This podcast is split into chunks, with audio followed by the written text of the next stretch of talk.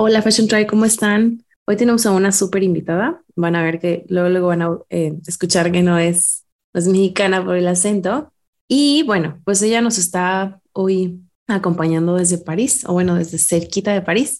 es venezolana, tiene 36 años y tiene un magíster en comunicación y negocios internacionales. Ella tiene experiencia en publicidad digital y en tecnología y hoy en día es la fundadora de la empresa Lesortech Technologies, que desde 2021, bueno, pues Ahorita nos va a contar un poco qué es lo que hace, pero básicamente está enfocada en el tema de marcas de moda, sostenible y tecnología. Y no tanto desde el punto o desde la definición académica de sostenible. Em, ahora van a escuchar un poco más, pero pues básicamente está enfocada o clavada con el tema del consumo ético. Y bueno, desde ese lado es que aborda la sostenibilidad o ese concepto. Me encanta que, que la tengamos aquí. Van a escuchar que es un episodio dividido en dos partes. Vamos a hablar ahora pues de la entrevista con, con María Alicia y, o sea, en general, ¿no? Sobre el Sortec, YouPorn Shop, todo lo que están haciendo. Y el otro episodio va a estar enfocado en Fashion Tech. Entonces, estoy muy contenta de tener a esta invitada aquí, de todo lo que nos compartió. Ella, como podrán notar en como rasgo en común en todos los que colaboran con marketing a la moda, es una persona que es muy generosa con todo lo que sabe. Así que bueno, em, hablamos del impacto del e-commerce desde un punto sostenible que la realidad es que no muchos hablan, o sea, desde este punto ya de la neutralidad de carbono. Y me encanta porque lo explicó de manera muy clara, o sea, de manera muy, muy aterrizada, muy digerible, que todos lo vamos a poder entender.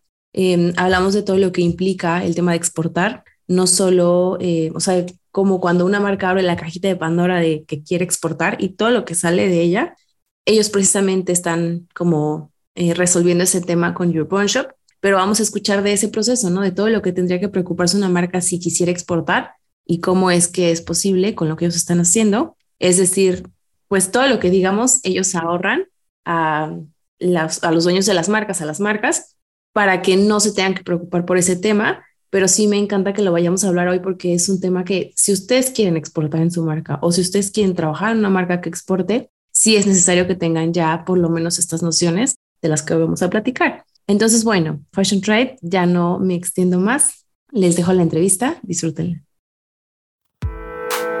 Caminos a la moda. El podcast de marketing a la moda. Te conectamos con la industria de la moda.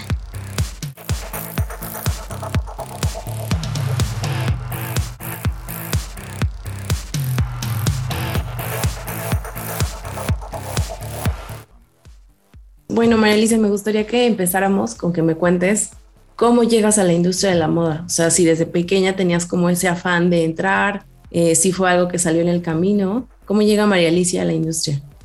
Bueno, mira, em, yo estuve trabajando como directora o country manager en una empresa francesa durante prácticamente nueve años, eh, dirigiendo los mercados españoles y también latinoamericanos, participé un poco también en UK y estaba en el lado de la publicidad. ¿vale? Entonces, eh, yo estaba muy metida en todo lo que era la publicidad digital, en formatos vídeo, display, y indirectamente trabajaba con marcas de moda, también eran algunos de los clientes que nosotros manejábamos. Pero eh, durante la pandemia, eh, yo tomo la decisión de lanzar mi propio proyecto, que tenía como que mucho tiempo cocinando en mi cabeza, pero como que al cual no le había dedicado tanto tiempo o no le había dado una verdadera oportunidad. Entonces, eh, dejo de trabajar en febrero del 2021 y fundo Lesortec en abril del mismo año y eh, la actividad la lancé en agosto. Entonces, durante todo ese tiempo nosotros estuvimos como trabajando en el medio digital, o sea, como que yo quería lanzar mi empresa en el sector digital, pero más enfocado al e-commerce y también enfocado a las marcas de moda sostenible. Entonces acá durante la pandemia hubo como mucho revuelo, porque bueno, porque no es secreto para nadie que fue un momento bastante complicado en toda la industria, en cualquier tipo de industria, pero sobre todo fue un momento muy complicado para marcas de moda artesanales. Entonces la poca tele que salía eran pues estos artesanos diciendo, miren, auxilio, estamos desapareciendo porque obviamente el e-commerce explotó, pero no precisamente para los pequeños eh, empresarios, sino por el contrario para las grandes máquinas de e-commerce internacionales. Entonces, allí sabemos todo que, bueno, que no es que vas a encontrar eh, tanto producto sostenible o a lo mejor está todo mezclado y pues ellos se veían en dificultad. Entonces yo quise empezar a trabajar en ese, o sea, continuar en el sector digital con todo el conocimiento que ya yo había adquirido y la experiencia que había adquirido en todo el campo publicitario para hacer una plataforma, para dedicarme a hacer tecnología, pero solamente enfocada en dar visibilidad a marcas de moda sostenible. ¿Y por qué la moda? Bueno, porque es una de las industrias más contaminantes, ¿vale? Y eh, es como una manera de eh, limpiar un poco el ecosistema que está pues saturado de marcas de moda rápida. Ok. Oye, ¿y por qué? O sea, hubo una razón por la que dijiste, este e-commerce va a ser solo para este tipo de marcas, o sea, para esta industria, o fue algo que tú querías hacer, o sea, que fuera en, para este rubro específicamente? Bueno, realmente em, yo tuve como, durante la pandemia, como que tuve como muchas, eh, muchos momentos un poco duros conmigo misma, ¿vale? O sea, primero a nivel profesional, eh, a mí me estaba yendo bastante bien en algunas cosas, o sea, no me puedo quejar, pero eh, yo estaba como dentro de una máquina, la publicidad es muy agresiva, ¿ok? Sí. y se vende lo que tú dices que se tenga que vender, o sea, al final consumimos lo que los medios nos están dando y con lo que nos están bombardeando todo el, todo el día, ¿no? Y pues eh, yo estaba como muy involucrada en ello y como que me sentía muy orgullosa cuando mis campañas pues lograban muchas visualizaciones, muchos clips y, y pues se hacía mucho dinero. Eh, pero luego empecé como a reflexionar con todo esto de qué era lo que yo estaba haciendo también para el mundo. O sea, si yo me muero mañana, ¿qué hice yo? ¿No? O sea, obviamente no creo que yo vaya a cambiar el mundo, pero eh, como que me confronté a mí misma y me dije, tú tienes que por lo menos tratar de, de dar tu granito de arena, ¿no? O sea, como de, de, contribuir en algo.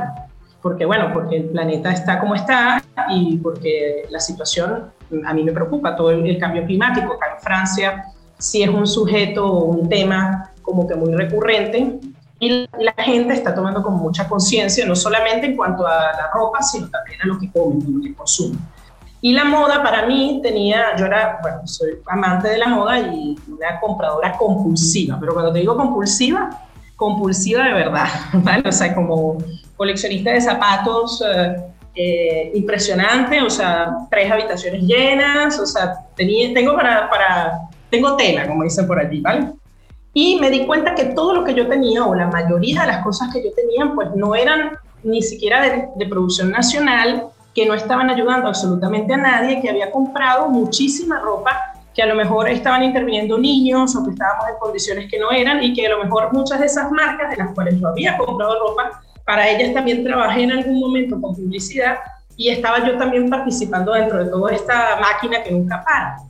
Y fue allí cuando me dije, no, o sea, yo tengo que eh, cambiar mi rumbo y responsabilizarme conmigo misma y hacer algo que realmente de lo cual yo me siento orgullosa y que así me cueste lo que me cueste, por lo menos contribuir en lo mínimo que yo pueda, pero hacer algo para ser parte del cambio y no del problema. Y fue allí como que me vino esa idea y empecé a hacer los estudios de mercado porque obviamente tenía que confirmar mi punto para ver si realmente había una necesidad en el mercado antes de lanzarme, porque una empresa es un riesgo económico y también es un riesgo personal. O sea que eso tenía yo que ver más o menos cómo le iba a dar la vuelta y pues ahí empezó la idea del SOP.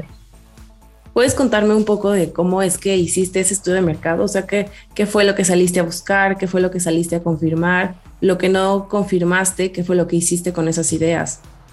Bueno, principalmente eh, yo empecé a ver como una necesidad en el mercado porque me di cuenta que había muchísimas plataformas de e-commerce, ¿vale? De venta de, textil, que muchas ya se dedicaban a la venta de moda sostenible, pero prácticamente ninguna gerenciaba las ventas eh, internacionales sin intervención del usuario. Es decir, que comprar en el extranjero es sumamente tedioso, sobre todo acá en la Unión Europea, tú tienes muchos tratados, pero cuando compras fuera es como el efecto sorpresa, ¿no? Y bueno, esto también es, ese efecto sorpresa se ha alimentado por la industria de la moda rápida, porque no es precisamente lo que te llega, lo que compraste o lo que viste en la eh, Los catálogos eh, eran como muy mezclados, o sea, encontrabas ofertas de lujo, pero con marcas muy conocidas, ¿vale? Con marcas francesas o europeas que ya tenían como mucho peso, o en otra parte como marcas muy amateur, como muy amateur, o sea, como muy, eh, como, como muy, no, no, industrializadas. Sí, como muy pequeñas, que acaban de empezar. No profesionales, exactamente. Entonces, o habían otras que como que lo mezclaban todos. Entonces, esta mezcla a mí me parecía a nivel de posicionamiento y referenciamiento muy injusta, porque yo decía, claro, obviamente, imagínate que tú tienes una marca de zapatos que está hecha a mano, etc. Y a ti te colocan al lado, tu producto al lado de un producto similar de una marca muy bien posicionada y tú estás como en un precio parecido, pues obviamente la marca que ya está posicionada va a ganar. Y si por el contrario te colocan al lado de un producto similar, pero que cueste cuatro veces más barato porque está hecho de forma industrial en países asiáticos, etcétera, pues también es una competencia injusta. Entonces yo me di cuenta como cómo estaba organizado pues, toda esta parte de e-commerce en la mayoría de las plataformas. Y también me di cuenta que lo sostenible estaba como muy relacionado a lo verde, farmacia, como aburrido, y no había como una referencia de lujo combinado con nuevos talentos profesionales y sostenibilidad.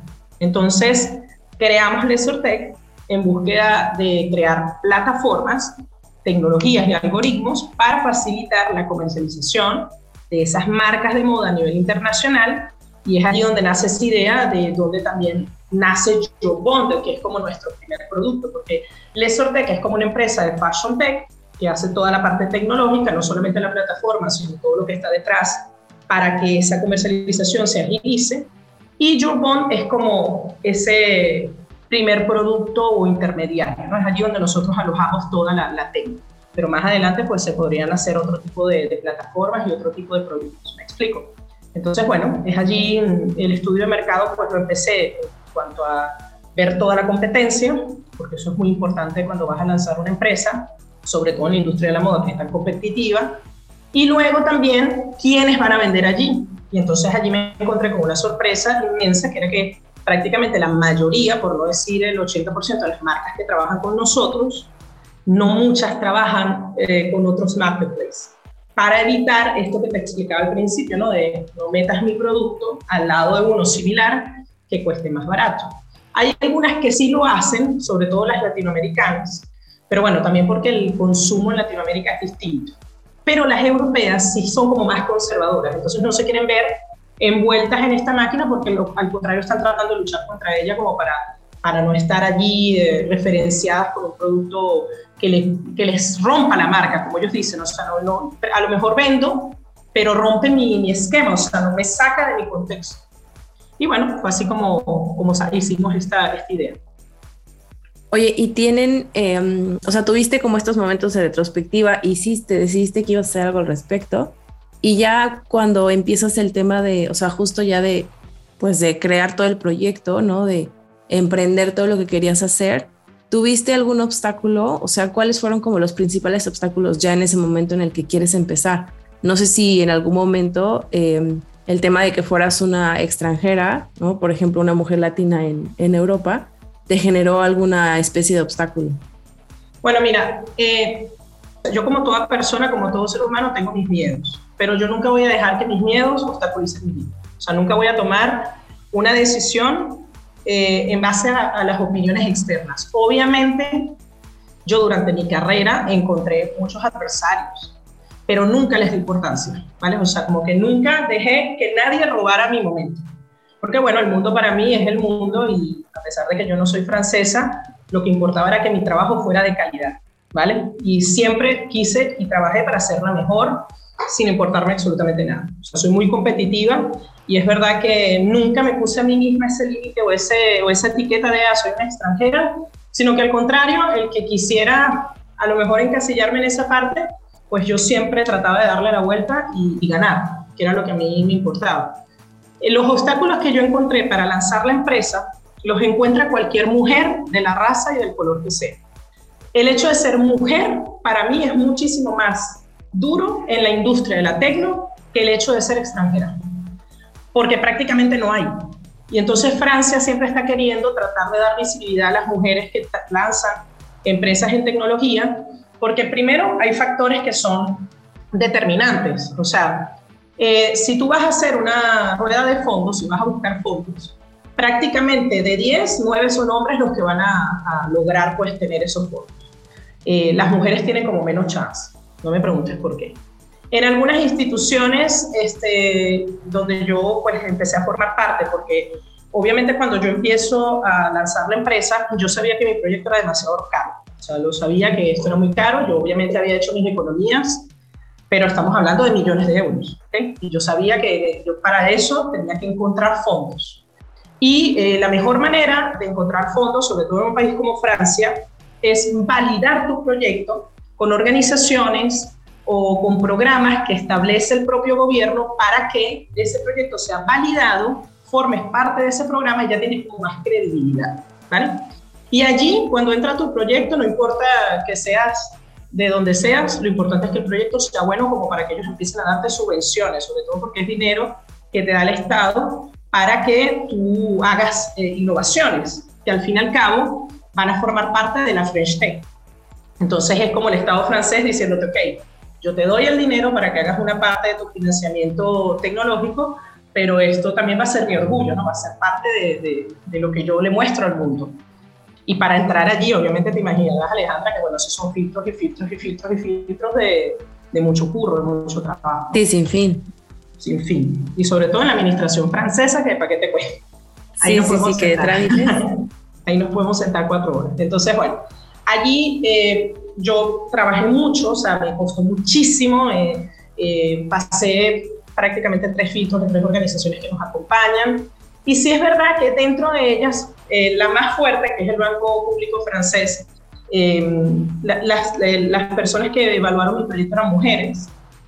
Y, y, al contrario, yo recibí un apoyo impresionante. Yo realmente no me puedo quejar. Obviamente hay un, un factor exigencia enorme pero si tú quieres llegar a las estrellas, tienes que trabajar y currar como nadie, ¿sabes? O sea, lo tienes que, lo, si quieres ser alguien, o sea, en, en, un medio tan competitivo como este, pues te lo tienes que currar más. Ahora, luego cuando pasé más a la banca eh, privada, que también nos dio parte de nuestro financiamiento, sí me encontré ciertas cositas, pero como te digo, más enfocados al hecho de ser mujer.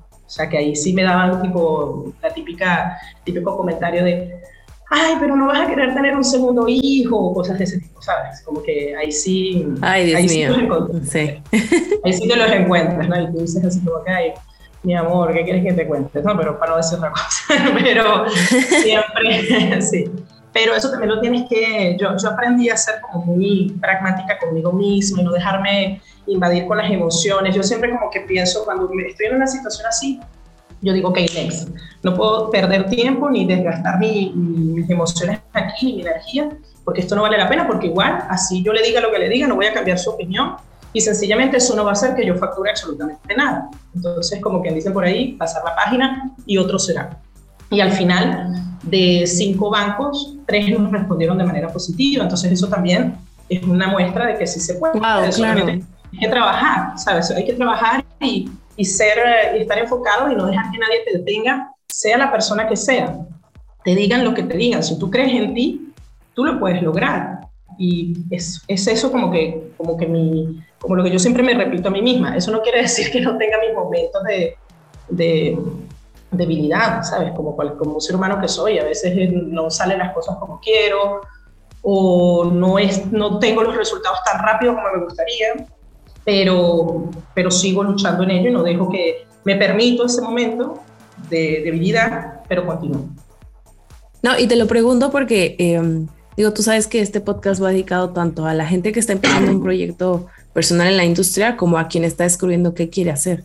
Entonces, este tema de, los obstáculos como, eh, pues sí, no, como secundarios, vamos a decirlo así, aunque pues sí sean muy fuertes, pues justo me encanta que al final aprovechaste la oportunidad que te salió y te desenfocaste totalmente de cosas que no valía la pena, digamos, atender. Pero sí es importante que las personas que nos escuchan sepan que, o sea, va a haber obstáculos, ¿no? O sea, independientemente de las etiquetas que ellos desean ponerse o que, o que les pongan por fuera, va a haber obstáculos. Entonces, este tema de que justo tomaste la oportunidad que había, me lleva al tema de, pues, de que digamos que el Sortec al final con Newborn Shop pues está creando oportunidades para el mercado al que nosotros vamos dirigidos. Entonces me gustaría que ahora si ya habláramos un poco de qué es lo que hacen con Your Bone Shop Y pues hablando todo este tema de que ya nos contaste, del tema de la exportación, si no existiera Your Shop y alguien quisiera vender en el extranjero o exportar, ¿qué es lo que esa marca tendría que hacer que hoy en día Your Shop ya les está ayudando a resolver? Vale, perfecto. Bueno, lo primero es que el e-commerce, sobre todo en esta parte del mundo, está como enfrentándose a tres puntos claves para superarse, pero sobre todo para avanzar hacia la neutralidad de carbono, que es como el tema principal que pues rige ahora la industria acá en Francia. ¿no?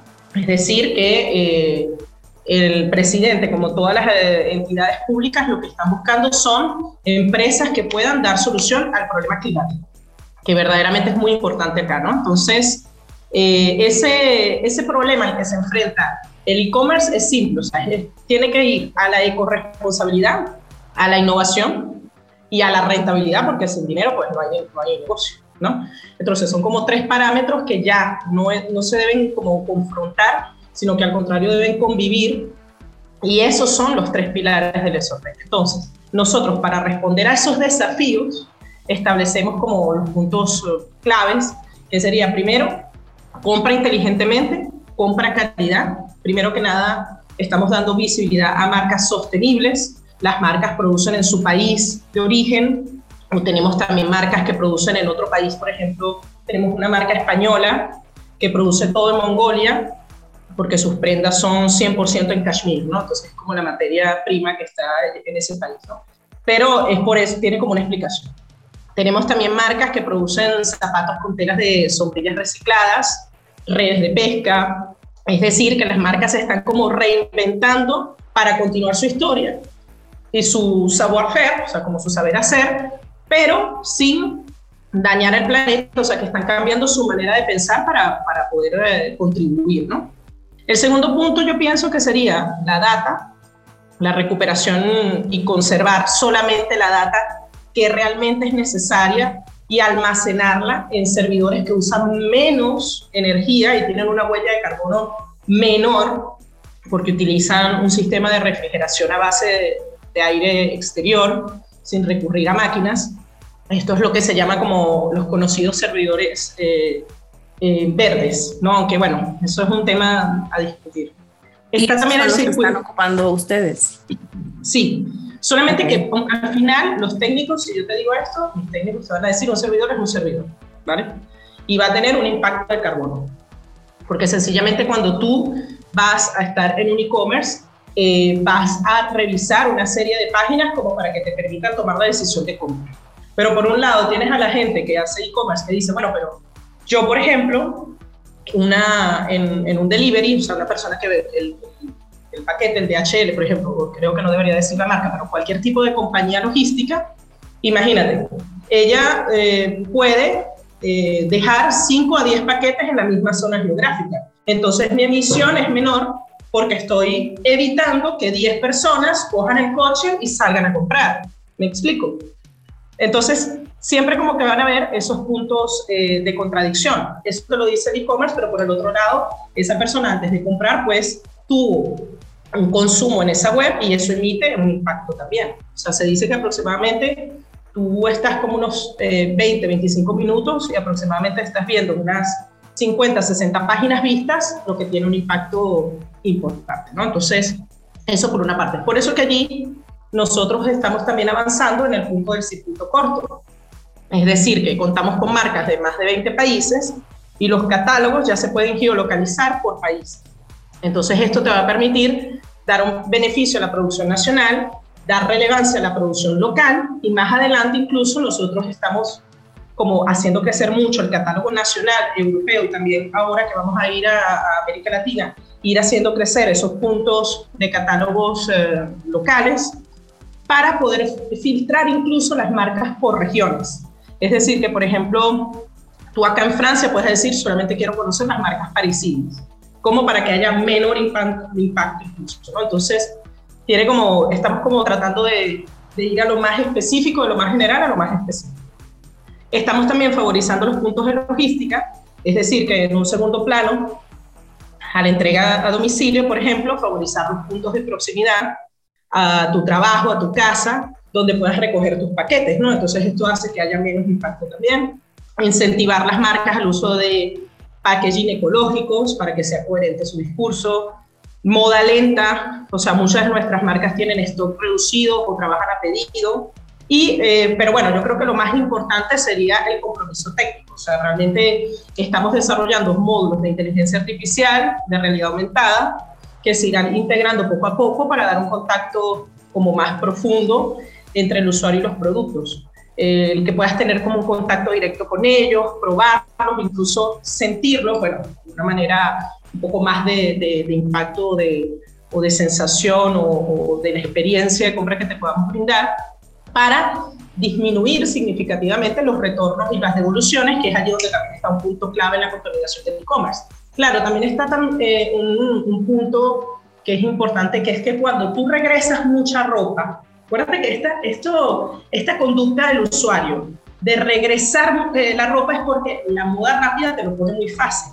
Ellos te dicen, bueno, mira, compra 20 pantalones y al final regresas los 9 si no te, no te los quieres quedar, o incluso los 10. Pero ¿qué pasa? Que la mayoría de estos pantalones que tú vas a regresar no es que van a, a ser eh, pues acondicionados para venderlos, sino que la mayoría de los casos ellos van a terminar en la basura. ¿Me explico? Ok. Entonces, es allí también donde viene no solamente el hecho de después el impacto de carbono, porque hay un transporte, etcétera, que interviene, sino también el dónde va a parar eso que tú estás regresando. No es lo mismo cuando regresas a una boutique que a lo que es una pieza única y, obviamente ya lo va a restaurar porque no va a perder el dinero, porque el margen es mucho menor. El margen de una marca de moda sostenible y de lujo, sobre todo lo que nosotros trabajamos, eh, no es el mismo que el, de una marca de, de, moda rápida que son 200% más. O sea, le cuesta producir el, el pantalón 0,05 céntimos de euro y te lo vende a 200. ¿Me explico? Entonces es sí, claro. otro contexto. Sí, no, y sin contar que, que la marca, normalmente estas marcas pequeñas en las que ustedes están enfocados, ni siquiera toman en cuenta el tema de la devolución en los costos. Entonces eso encima ellos lo terminan, digamos que poniendo en su bolsa.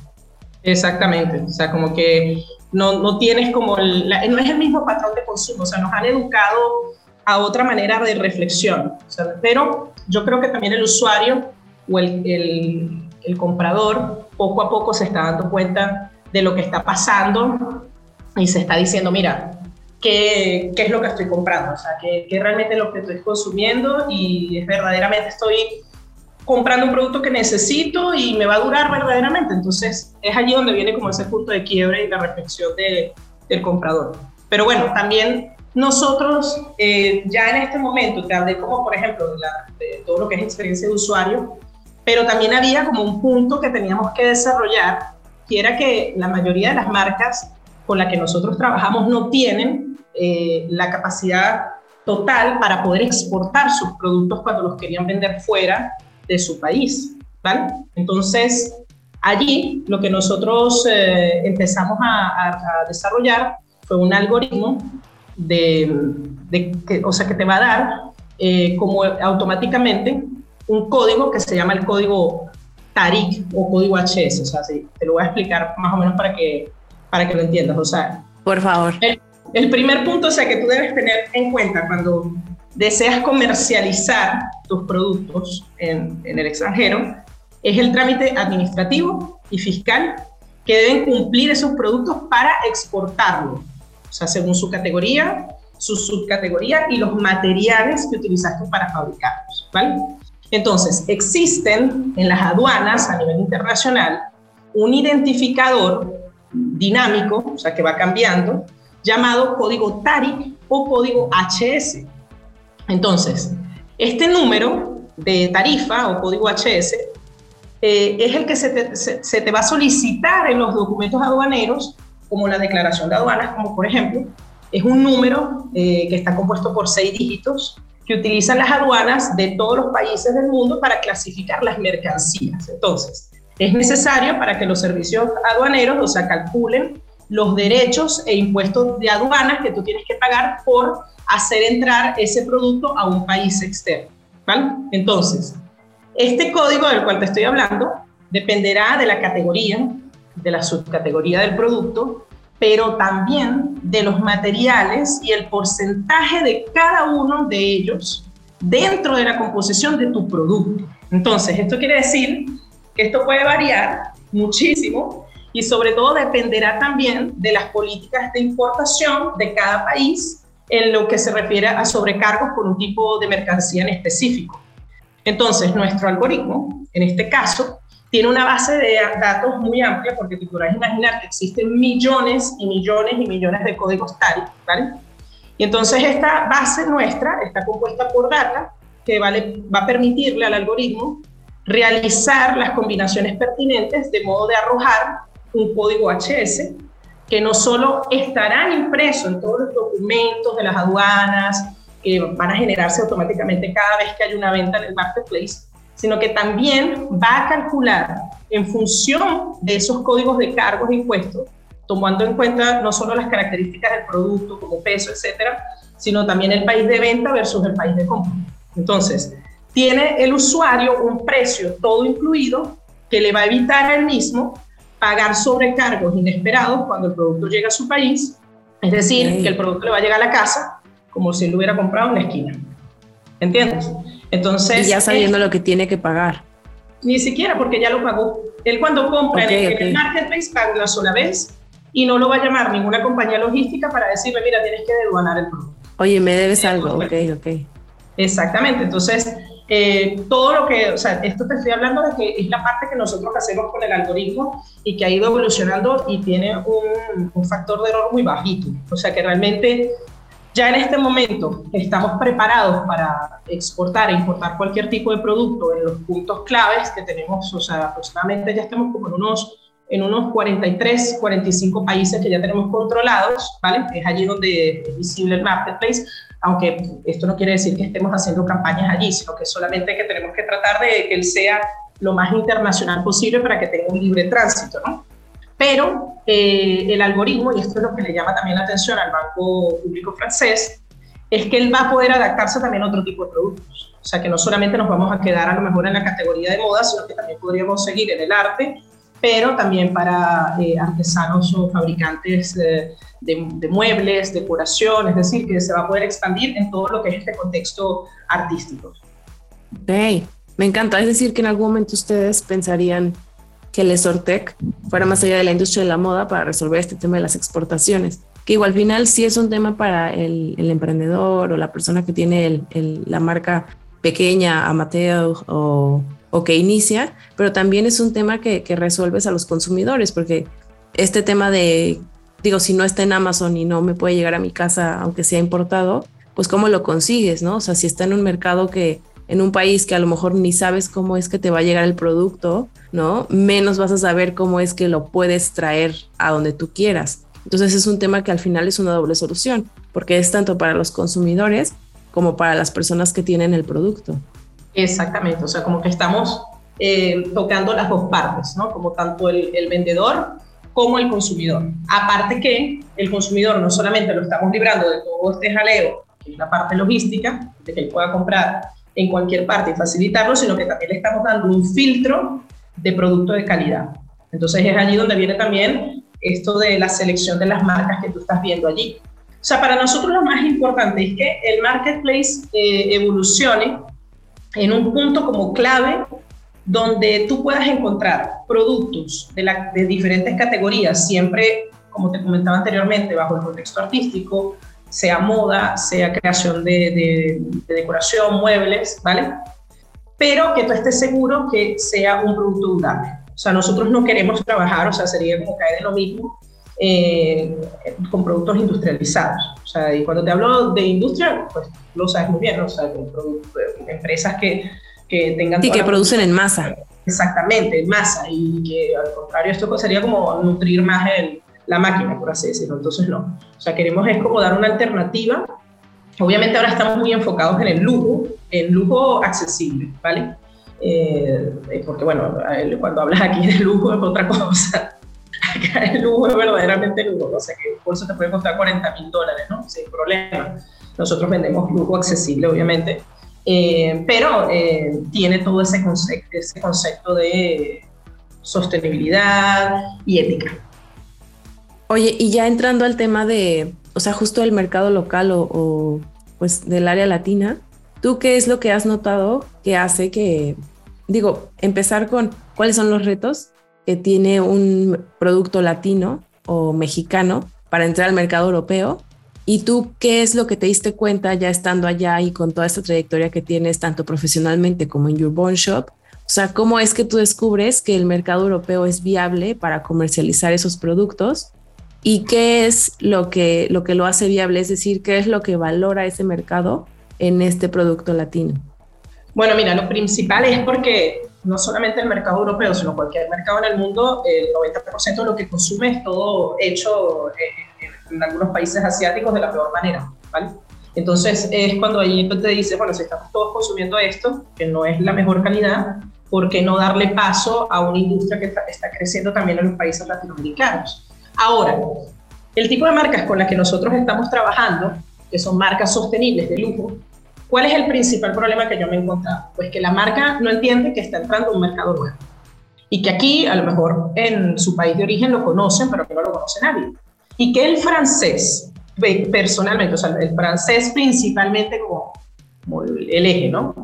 De esta historia, es muy exigente. El mercado francés es el mercado más difícil del mundo a nivel de moda. Y eso no lo digo yo, eso está escrito.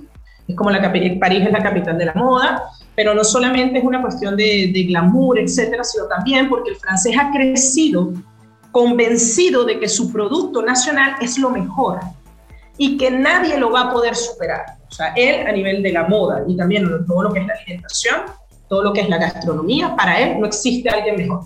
Entonces, él tiene un sentimiento y un arraigo a la producción nacional enorme. Siempre le va a dar prioridad porque lo han criado así y ojalá lo copiáramos nosotros todos básicamente, ¿vale? Porque creo que es la mejor fuerza que tienen y por eso es la quinta potencia, porque sencillamente saben venderse porque creen en lo que hacen. Y eso es, es una ventaja increíble a nivel comercial. Entonces, para que una marca extranjera llegue a Francia, tiene que tener una calidad. Y la calidad no solamente es el producto y la elaboración del producto, la calidad viene desde el empaque. Desde que cuando ellos les llegue ese empaque, ese packaging, ellos sientan una coherencia, que tengan un discurso lineal y que vivan y que vendan una experiencia. Eso es como el punto clave. Entonces, sí es verdad que a las marcas latinoamericanas sí nos toca como conversar mucho con ellas para que entiendan que esto es un proceso que toma tiempo porque hay que convencer al local de que ese producto vale la pena comprarlo. Pero en el momento en que ya tú le demuestras al francés o al europeo en general el producto es bueno, él te lo va a comprar. O sea, que realmente es un, es un pase, ¿no? O sea, es como, no compro por moda, sino si, no, si no compro lo mío. Entonces, para que yo compre otra cosa, pues tiene que tener o el mismo nivel o darme una experiencia que yo no tenga acá. Entonces, sí hay mucho mercado, sí hay mucha cabida, pero hay que saberlo ganar y hay que trabajarlo. Entonces, eso sí es verdad que hay que eh, siempre pues mentalizar a las marcas latinoamericanas para que se sepan adaptar. También nos hemos encontrado con la cuestión de que muchas marcas latinas no entienden que esto es un mercado que está muy marcado por, los, eh, por las temporadas, ¿vale? Em, por una cuestión de clima. Entonces, si tú eres una marca de bañadores, no vas a vender ni que quieras a partir de septiembre, no te compra nadie, ¿vale? Te comprarán unos poquillos, etcétera, pero acá eh, la temporada de baño empieza en abril y eh, realmente sube mucho. Es a partir de junio julio que la gente se va de vacaciones y luego vuelve a bajar. Entonces, ese tipo de cosas también hemos tenido que mentalizarlas a de por temporadas y que no puedes vender siempre lo mismo, porque el mercado europeo está muy arraigado a la moda y entonces siempre tienes que darle novedad. Entonces, si este año le vendiste un bañador azul, el año que viene tienes que mandarle una, una colección de bañadores rosados y que tenga como una, un, fondo, porque él siempre va a querer novedad, que esté apegado a las nuevas tendencias, o sea, como que es un consumidor exigente, olvídalo, o sea, realmente sí lo es, o sea, eh, y hay que darle muy buena calidad. Pero ojo, que siempre como yo le repito a, las marcas, si la pegas aquí, si te va bien aquí, inmediatamente te va bien en todas partes porque el mercado europeo tiene mucha receptividad también para el mercado asiático, por ejemplo, el mercado japonés. Los, los, filipinos adoran la moda francesa, adoran la moda europea. Entonces, si un producto ya tiene credibilidad en Europa, ellos lo van a consumir también. Entonces, es también como un point, ¿no? Es como como una manera de trabajar muy duro para conseguir algo, pero que luego te va a dar muchos frutos, muchos frutos y mucha credibilidad. Claro, y lo que hemos visto, por ejemplo, nosotras con las marcas que hemos trabajado, particularmente con las que venden de ese lado, eh, por ejemplo, con Mesón Dolores, que en algún momento hicimos algo con, con ella, es justo eso que dices, o sea, que entra como ese aha moment con el mercado y cuando ya lo convenciste, pues ya te quedas con él porque es una decisión como a largo plazo. Entonces, claro que tiene que ver la construcción de marca con todo lo que haces y entregar el producto de calidad. Porque digo, a pesar de que es un proceso largo, ¿no? Como muchos puntos de contacto, cuando ya lo consigues, vale la pena porque es un cliente que se va a quedar contigo y que te va a cuidar. Exactamente. Y que te va a agradecer y que va a ser un efecto multiplicador de información y que en el momento que tengas un cliente convencido vas a tener otros clientes y eso va a traer y vas, a crecer como marca. Pero bueno, es un proceso también. A veces em, en los latinos somos como a veces como muy apurados en hacer ciertas cosas, ¿sabes? Y es verdad que, que hay que ser pacientes, o sea, nada se, se, construye de la noche a la mañana. Y el que te lo prometa te está mintiendo. O sea, nada, se, no, no, llegas a Roma en dos días, ni que quieras. ¿Sabes? Pero bueno, eso es una cuestión también de, de, mentalidad. Nosotros las marcas tenemos muy buena comunicación con ellas y siempre se lo decimos desde el primer momento, si no comunicas siempre con nosotros, pues no lo vamos a lograr. O sea, esto es un trabajo en equipo, porque si ellos ganan, nosotros también. O sea, como que esto es, es un negocio en equipo. Pues. Sí, claro. Y lo que me dices desde que me hablabas al principio como de la selección de marcas, de con quién te ponen al lado, etcétera, me hace pensar en que hay algunas similitudes en la decisión que tomas cuando estás en un punto eh, físico de venta, pero el tema de e-commerce pues implica muchas decisiones eh, externas. Entonces, ahora me gustaría que habláramos de em, si una marca, eh, de, dos, de dos escenarios, digamos. Si una marca tiene em, como la, el deseo de trabajar con ustedes, ¿cómo se acerca y qué proceso sigue? Y cómo es el proceso, o sea, el otro escenario de cuando ustedes eh, pues buscan a la marca y empiezan como a, trabajar con ellos, o sea, cómo son esos dos procesos de em, los conozco, o sea, conocen Your Bone Shop y ya sea que ustedes los busquen o sea viceversa, cómo es el proceso para que empiecen o llegue el producto a aparecer en el e-commerce de ustedes. Bueno, lo primero es que cuando nosotros buscamos a las marcas, la mayoría de ellas ya han participado en salones, ¿vale? Sobre todo aquí en Europa, eh, pues que tienen cierta credibilidad. Entonces nosotros vamos mucho a salones, estamos siempre viendo lo nuevo, porque estos salones están hechos para estas marcas emergentes, ¿no? Entonces siempre los estamos visitando como para tener una carta y las vamos evaluando. Entonces, estos salones también como que se dividen en, por ejemplo, en todo lo que es la moda sostenible, la moda más eh, editorializada, o sea, como que tienen departamentos y, y, vienen de todas partes del mundo, o sea, que son verdaderamente como unos puntos eh, de encuentro que son de beneficio para nosotros. Y acá en París, pues, se hacen muchísimos. Entonces, eh, nosotros siempre estamos en búsqueda y las marcas latinas, o también tenemos marcas asiáticas, pero de muy buena calidad, ¿vale? Eh, sí, o las conocemos en París, o también nosotros las buscamos por las redes sociales, estamos viendo todo lo que son revistas locales de moda conocidas, a quién hacer referencia, y entonces vamos como construyendo. El pipe que ahora tenemos, sin mentirte, porque lo hicimos, o sea, lo estuvimos actualizando la semana pasada, para todo lo que son los cuadros de difusión de newsletter, emails, etcétera, ya en este momento contamos con más de 9.000 marcas en Pipe, ¿vale?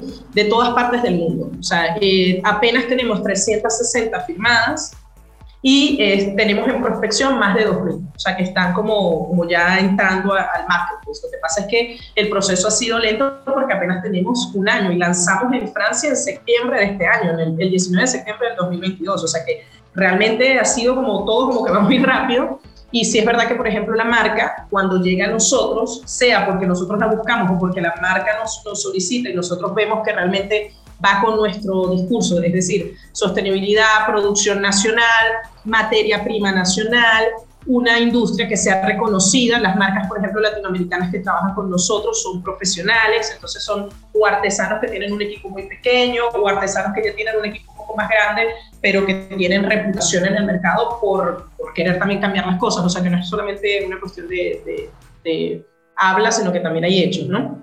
Entonces, una vez que esa marca llega a, a nuestras manos, nosotros tenemos que ver primero su catálogo para ver en qué temporada lo vamos a incluir. Luego tenemos que analizar, eh, hacer todo lo que son las traducciones y eh, trabajar en lo que se llaman los metadatos. Los metadatos son como, imagínate, si tú fueras un producto en Internet, ¿vale? Eh, los metadatos serían tu nombre, tu nacionalidad, tu apellido, el nombre de tus padres, tu peso, tu color de piel, es decir, todas esas informaciones que te hacen ser tú, ¿vale? Entonces, todos esos metadatos, hay muchos de ellos que se recuperan directamente de la marca, pero hay otros que se tienen que construir, porque según el territorio donde tú vayas a vender, pues hay que adaptarlos también a nivel de referenciamiento para que cuando alguien vaya a un motor de búsqueda y busque, por ejemplo, bolsos veganos, consiga nuestro producto a través de Shop y sea ese bolso. ¿Me explico? Entonces tiene que tener una estructura técnica para poderlos integrar. Hay muchos metadatos que se hacen de manera automática, pero hay otros que no, porque obviamente está la barrera del idioma. Hay muchos eh, productos que nosotros eh, adquirimos, por ejemplo, o sea, que tenemos marcas, como te contaba, asiáticas. Mira, tengo marcas de Corea del Sur, ¿vale?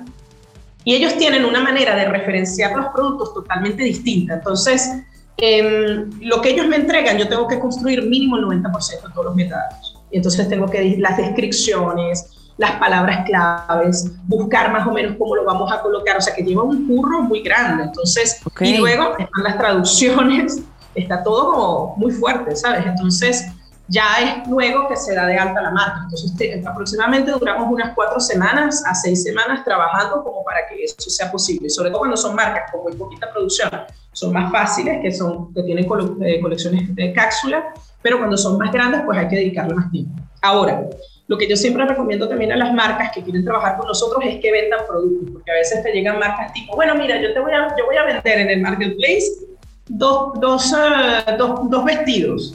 Que así yo no puedo trabajar, porque una marca también hay que presentarla, también tú tienes que colocar un equipo de comunicación que trabaje junto con nosotros para ver, para adaptarla. Esas marcas, la mayoría forman parte de catálogos que se envían a la prensa para que podamos tener referencia. Y créeme algo, la prensa de moda. Tú sabes que es complicada, pero si queremos buscar el más complicado, los, los, parisinos se la llevan. O sea, de verdad que son súper exigentes, o sea, te piden información, pero como tú no tienes una idea. Ahora, el mercado tiene como una mentalidad muy, son como muy ambiciosos. Entonces ellos están como, le regales lo que le regales, a ellos eso no le importa. A ellos lo que les importa es que el producto sea muy bueno para que su, para que su medio tenga mucha credibilidad, porque obviamente saben que de aquí hay mucho, repercute mucho a nivel mundial, entonces como que tiene muchos filtros, ¿no? Entonces esa marca, las marcas que trabajan con nosotros tienen que también darnos material, o sea, tienen que darnos un catálogo lo suficientemente rico como para que podamos trabajar. Si tienen ocho productos, no tenemos que tener los ocho, porque si me mandas uno solo, no, no vas a tener como opciones que dar, me explico, a nivel de comunicación. Entonces hay todo un, un trabajo, o sea, realmente cada marca es un mundo, porque cada diseñador tiene un concepto y tratarlo no, no es tarea fácil, pero bueno, se trabaja para ello. Y, o sea, ¿qué es lo que las marcas hacen o cómo viven el proceso? Digo, tanto, ya no tanto de su parte, o sea, de lo que hacen ustedes, sino cómo es que ellas lo, lo viven, o sea, eh, qué es lo primero que empiezan pidiéndoles ustedes a ellas, o sea, es mandarles productos, de qué se tienen que preocupar ellas cuando quieren estar en Your Shop, aparte de lo que ya me dijiste de pues mandar todos los productos de, para comunicación, ¿no? O sea, no nada más mandar como drops o, ay, bueno, a ver, de exclusividad con ustedes. O sea, aparte de este tema del catálogo, ¿de qué se tienen que preocupar quienes están en Your Shop para desde que llegan con ustedes hasta que el producto ya va a estar ahí disponible para la venta? Bueno, mira, hoy, eh, por cierto, eh, lanzamos la oferta de, de los tipos de boutiques, porque antes teníamos una más estándar, ¿vale? Pero nos dimos cuenta que muchas marcas necesitaban stock en Europa para que fuera más cómodo para ellos, las, que, las pocas que trabajan con stock, porque sí tienen algunas su, stock, su producción limitada, pero la tienen, entonces eso va a depender de la marca. Alejandro, o sea, va a realmente depender de cada necesidad. Lo primero que nosotros hacemos cuando recuperamos la marca es darla de alta a nivel administrativo, porque obviamente para que este algoritmo funcione tiene que tener una serie de, de informaciones. Por ejemplo, hay marcas que trabajan con eh, materia prima que son sensibles en ciertos países y tienen que tener una reglamentación o tienen que tener una, serie de labels, ¿vale? Para que ese producto pueda ser importado a ese país. Entonces nosotros tenemos que asesorar a la marca para que ella esté lista verdaderamente para trabajar con nosotros. Eh, muchas marcas, en el primer momento, cuando ya nosotros vamos como avanzando con ellas, Lo primero es la parte administrativa, lo segundo es la parte de la boutique, es decir, la recuperación de todas las informaciones de la marca y lo tercero ya es la recuperación del catálogo, ¿vale? O sea que ya es qué es lo que vas a vender, cómo lo vamos a recuperar a nivel técnico, a través de una API o a través de un fichero de inventario, o sea, porque hay esas dos alternativas, ¿no? que es como la mayoría de las marketplaces trabajan para recuperar un contenido. Nosotros también tenemos APIs que hacen sincronizaciones en tiempo real para marcas que tengan inventarios muchísimo más grandes. Pero para responder eh, principalmente tu pregunta, ¿cómo ellos viven el proceso? Realmente la marca no hace nada. Nosotros hacemos todo, todo el trabajo por ellos. Eh, lo que nosotros necesitamos de la marca es la colaboración y el tiempo, es decir, que sepan que eh, con nosotros tienen que trabajar, porque tú nunca te vas a poder implementar o expandir a un mercado internacional si no entiendes que eso es un trabajo que también empieza desde tu persona, porque te vas a tener que adaptar. Entonces nosotros sí damos esos mensajes a la marca y algunos no los toman y lo van a, van a coger y otros no. Obvio, eh, eh, la mayoría de nuestras marcas sí toman en cuenta nuestros consejos y por eso es que forman parte de nuestro catálogo, porque sencillamente no vale la pena ni de un lado ni del otro desgastarse si no estamos en conjunto para, para lograr los objetivos. Entonces sí es verdad que en esa parte sí somos bastante claros desde el primer momento, es un trabajo muy duro, nosotros invertimos muchísimo tiempo en ello, entonces sí necesitamos que la marca sea receptiva. ¿Y en qué tiene que ser receptiva, Alejandra? Pues en el hecho de que si tú le dices, mira, tu packaging no es bien, tienes que buscar una vuelta, tiene que buscar una vuelta. Nosotros hemos tenido marcas que tienen productos eh, sostenibles y el packaging es plástico, entonces eso no tiene coherencia. Y, el, y cuando te llegues al mercado, el mercado te va a, romper allí, o sea, va, ese va a ser tu punto débil. Entonces, lo que nosotros tratamos es de proteger la coherencia de tu marca para que no tengamos esos puntos flojos que luego pues, nos hagan tener mala reputación, porque no es lo que queremos hacer, sobre todo cuando estamos construyendo un camino juntos, ¿no? Entonces, eso sería lo primero. Y lo segundo también, el adaptar ciertas colecciones. Tenemos marcas que tienen productos muy tropicales, saben que esos no se van a poder vender en cierta época del año y los vamos guiando para que sepan qué es lo que pueden ir vendiendo de sus productos dependiendo de cada temporada.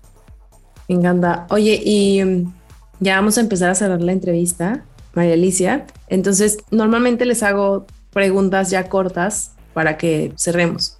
Entonces, voy a empezar con la primera. Puede ser tan breve como quieras o tan o extenderte tanto como quieras dependiendo de la pregunta.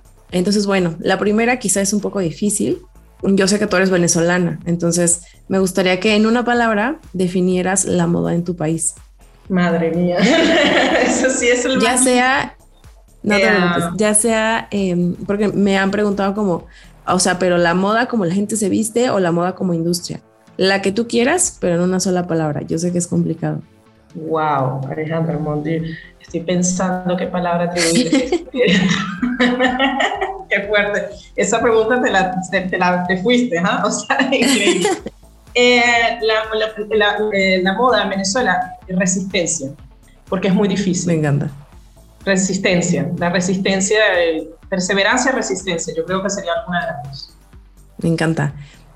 La segunda pregunta tiene que ver con una recomendación que tú quieras dejar aquí, sabiendo que no sabemos cuándo van a escuchar este podcast los, los escuchas. Entonces, nos han dejado cosas desde, no sé, una técnica de meditación o de respiración, hasta películas, series, eh, videos de YouTube, como con charlas, como con TED Talks importantes, etcétera. Entonces, ¿qué es lo que a ti te gustaría dejar?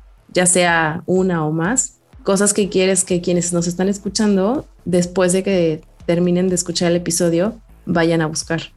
Bueno, mira, yo creo que donde hay que buscar es dentro de uno mismo. Y lo que yo siempre le puedo dar de consejo a la gente es, nunca es suficiente en cuanto a formación. Fórmate, estudia, prepárate, porque siempre hay uno mejor que tú, ¿vale? Y siempre tienes que seguir y seguir y seguir adelante. Tienes que aprender nuevas cosas, tienes que explorar nuevas cosas para que seas un mejor profesional. Eso en la parte profesional. Pero nunca olvides que sea como sea y pase lo que pase, al final eres un ser humano como todos, así que no te vayas tan arriba. No te, subas tanto, porque al final, ¿sabes lo que te quiero decir? O sea, como que no te creas tanto el cuento. Si empiezas a tener éxito, y espero que todas las personas que escuchen esto lo tengan, o sea, siempre pienso que si todos somos exitosos vamos a tener un mundo mejor para nuestros hijos, para nuestros nietos, o sea, que, que hay campo y espacio para todos pero no te lo creas tanto y nunca olvides de dónde vienes para que, no se, para que tengas claro para dónde vas. Me encanta. Ay, qué, qué genial. Eh, ahí sí me tomaste tú por, por sorpresa para que veas. Eh, um, pero me parece totalmente tu, coherente tu respuesta con todo lo que ya escuché de ti en, las últimas, en los últimos minutos. Entonces me da mucho gusto que se vaya a quedar este pedacito aquí para el futuro. Y la tercera pregunta, eh, María Alicia, es, ¿hay alguna pregunta que no te hice que te hubiera gustado que te hiciera? No, realmente creo que fue una conversación bastante fluida y no, todo, me lo preguntaste todo, creo, de, de lo que nosotros hacemos. No sé, no, me hubieras preguntado también si hace frío o si estoy bien acá, si estoy bien ahora en Francia, si no estoy pasando tan mal con el clima y te hubiera dicho que, que no, que ya nos dijeron que, que, va a ser el invierno, uno de los inviernos más fuertes de la, de la historia, ya no los están lanzando, así que ahí sí te digo que bueno. ¿Pero solo en París o a nivel Europa? Eh, creo que a nivel europeo, porque Ay, Dios mío. con el cambio climático, y claro, cayó cuando están regulando todo toda la, la temperatura de, de, del chauffage, del calentador, ¿no? Entonces digo, bueno, qué, qué Sí. genio, ¿no? ese, ese tipo de cosas. Pero por lo demás me preguntaste todo, Alejandra. Creo que, que le dimos la vuelta al proyecto y te lo agradezco muchísimo, tu tiempo, el hecho que, te hayas, que nos hayas dado la oportunidad de, de, de presentarte lo que hacemos y de estar acá. Eh, siempre para, para nosotros y, y, y, sobre todo para mí, yo agradezco mucho que la gente pues, nos quiera escuchar y, y, eso siempre lo vamos a tener presente. Muchísimas gracias de verdad por, por esta oportunidad. No, gracias a ti por, por todo lo que nos compartiste y me gustaría cerrar con, con esta pregunta. ¿Qué es lo que tú quieres que pase en el Sortec a largo plazo? Es decir, ¿qué es lo que ustedes tienen planeado a futuro? Porque igual ahora tienen retos, claro, muy concretos por la etapa en la que están, pero a futuro, ¿dónde te gustaría ver al Esortec? O sea, ¿dónde es donde tú ves en un largo plazo al equipo y también a la concepción de, de Esortec, de Your Born Shop a nivel mundial? Yo quiero ver al Esortec eh, como una referencia en el e-commerce por haber aportado un cambio significativo en todo lo que es la conducta de compra y de la venta a través de las tecnologías que estamos eh, prestando, que estamos desarrollando pero también quiero ver a Lesorte como una empresa que aporte algo más que dinero. Quiero verdaderamente ver a Lesorte apoyando a artesanos, haciendo que nuestra industria crezca, a que la gente conozca lo que realmente es la moda, ¿vale?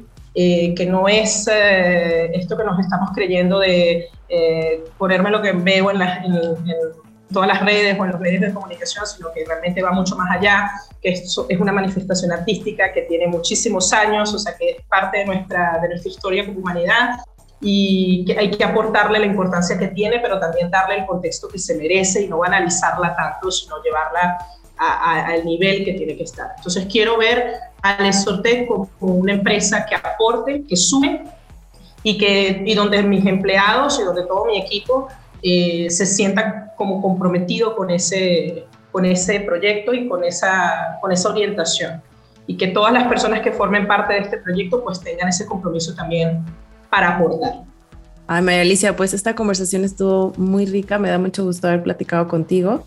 Cuando quieras, Marketing a la Moda es tu casa y pues estamos a la orden, ¿no? Espero que Lesortec y que todo el equipo con el que estás trabajando hoy pues puedan ver materializado todo lo todo eso por lo que hoy están trabajando. Seguro que sí. Muchísimas gracias, Alejandra. De verdad. Un abrazo en, a la distancia. Gracias.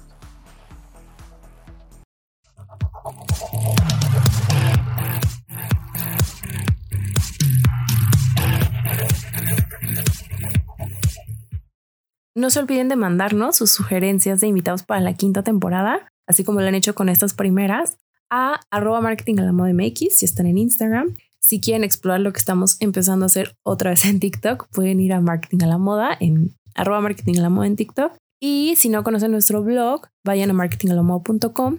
Nosotros nacimos ahí, eso fue lo primero que sacamos como tal Marketing a la Moda y ahí pueden encontrar noticias, pueden encontrar artículos, análisis estratégicos de cosas que pasan en la industria, pero desde el lado de la mercadotecnia, de marketing.